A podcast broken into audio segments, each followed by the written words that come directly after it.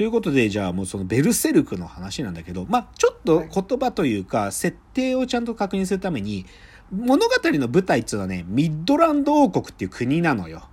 はい、まあその大きい大陸の中にある国なんだけど、このミッドランド王国っていうのは、まあていうかもう、す、長年もう何百年戦争をやり続けてる国なのね。うん、で、まあ近隣諸国、だから、チューダー帝国っていうのが隣にあったりするから、最初の頃はこのチューダー帝国と戦ったりとか、あと、ちょっとね、なんていうのかな、トルコを思わせるようなクシャーン帝国っていうのもあったりして、そのクシャーン帝国との戦いっていうのも物語の途中からもどんどん過激になっていく。で、その戦争を人間同士がやってるんだけど、でもある種のなんかシャーマニズムだとか、そういうアニミズム的なね、世界信仰みたいなのはあって、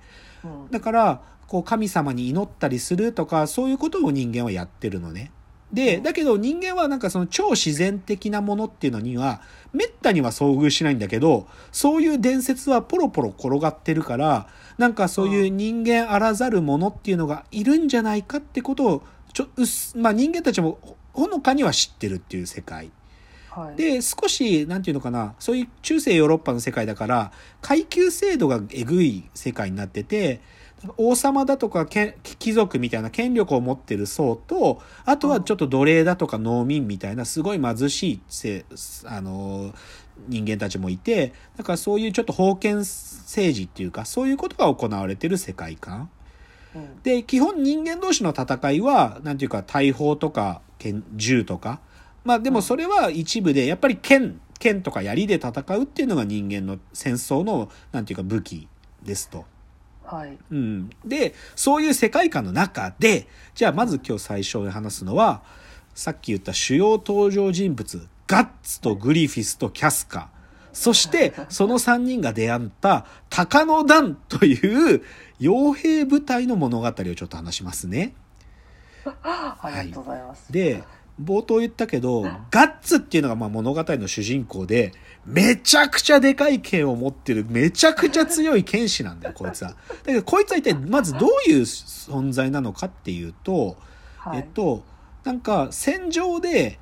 なんか、まあ、処刑されたのかわかんないけど、木に吊るされた母親の、うんその母親のムクロの下に産み落とされてたってのがガッツなんだよね。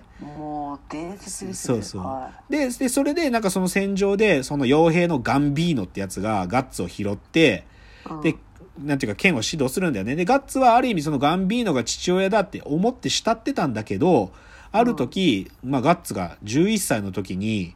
その、変なやつにレイプされるんだよね。その戦場で。男の、男のこう、こう、犯すようなやつが出てきて、で、実はそいつに、そいつはガンビーノにお金を渡してガッツをある意味、だからガッツ売られちゃったんだよね、そういう風に。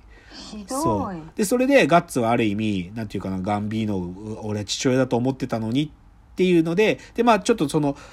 なんかご、どさくさっていうかごちゃ、ごちゃごちゃっとした時にガンビーノを誤って殺しちゃうんだよね。ガン、ガッツが。で、そっから、その傭兵部隊からは脱走しなきゃいけなくて、ある意味一人でいろんな戦場を転々とするっていう少年がガッツだったわけ。で、そっからガッツがちょっと年を取って、4年後、だから15歳とか16歳ぐらいの時に、そのある戦場があって、ガッツがまあ一人傭兵として参加してた時に、敵方にすごい強い部隊がいる戦いがあったんだよね。で、それが、なんかすごい、若い兵隊たちっていうか、若い子供たちで組織されてる傭兵部隊がいて、で、それが鷹の団っていう団だったんだよね。で、そこにガッツは、その、誘われるんだよね。あいつでも敵の部隊ですごい強いやつが一人いたって鷹の団の奴らも気づいてて、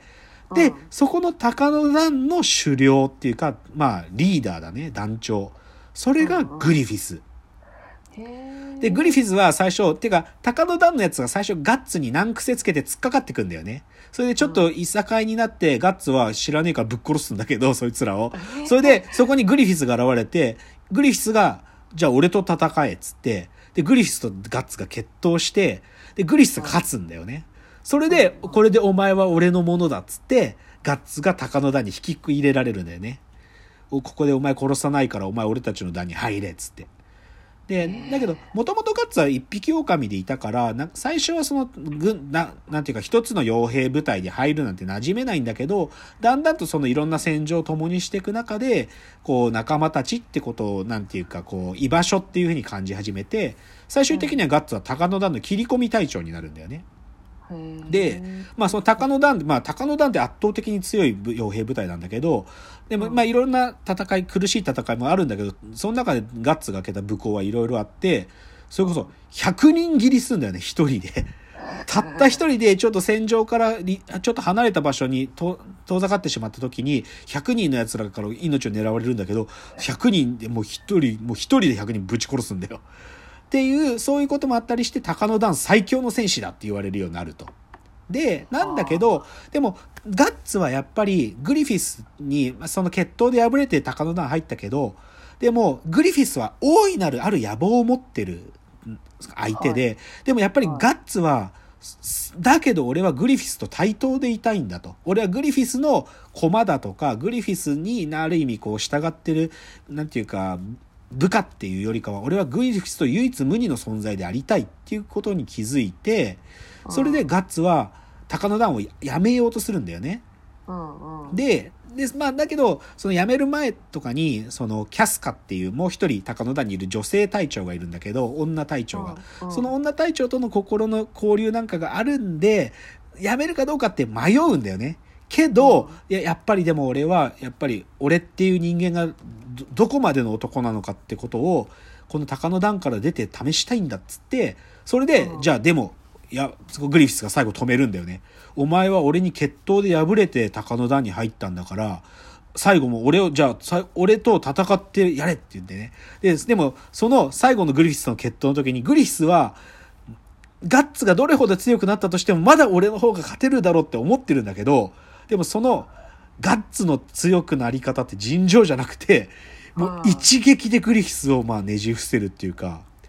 だから、そう、それによって、まあガガッツは高野、3年間在籍した高野団をやめてくっていうのが、うんまあこの高野団編っていうか、この黄金時代編のこの高野団っていうところでガッツが過ごした時間ですよ。へで、ここまではでも序の口なのよ。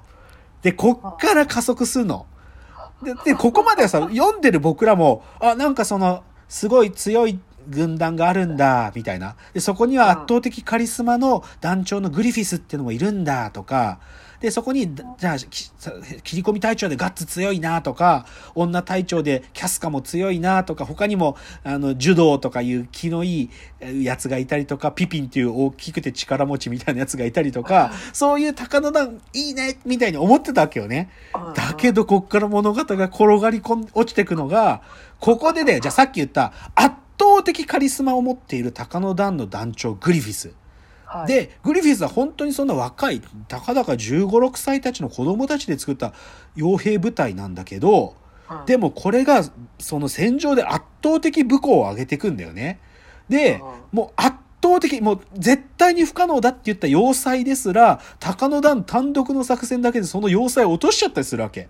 そうすると、もうミッドランドの国王とかがもう、もうすごい英雄が現れたっつってね、もう、で、うんグリフィスたちはみんな平民でだよ。もう平民の出身なのに、そのグリフィスになんと王様が貴族っていうか騎士、騎士の爵位を与えるんだよね。はそう。で、それが、えっ、と、白鵬、白王将軍だったかななんか、将軍の爵位を与えるんだよね。身分制度が厳しいから、それはすごいことなんですね。伯爵の人、そうそう。だから本当ありえないんだよ、そんな。平民でだ。だけど実はね、グリフィスっていうのは、うん。まあなんていうか、カリスマだし、もう超かっこいいんだよ。その銀髪の髪、長髪で、もう容姿もめちゃくちゃ素敵、かっこよくて、だけど、実は腹の中にはめちゃくちゃ巨大な野心を抱えてるわけ。で、グリフィスはどういう野心を持ってるかっていうと、うん。いつか自分の国を持つっていう、そういう夢を持ってる男なんだよね。え、これはこの人いい人なの？悪い人なの？そこだよ。そこがポイントさあ、グリフィスはでも、でも、まずは、でも自分は傭兵部隊を作って、そういう若い、お自分と同じような境遇、もしくは奴隷だったような子たちで組織された。傭兵部隊で、どんどん武功を上げて、ついには騎士にまでなっちゃうと。貴族と同じ立場にまで手に入れちゃうと。だけどそれはグリフィスの心の中には国を持つっていう大いなる野望があると。でも、でもそこまでは、なんていうか、平民から生まれた英雄って存在だよ。うん。でうん。でね、だけど、ここで上昇無敗最強の白王将軍という地位を手に入れた、その時に、さっき言った、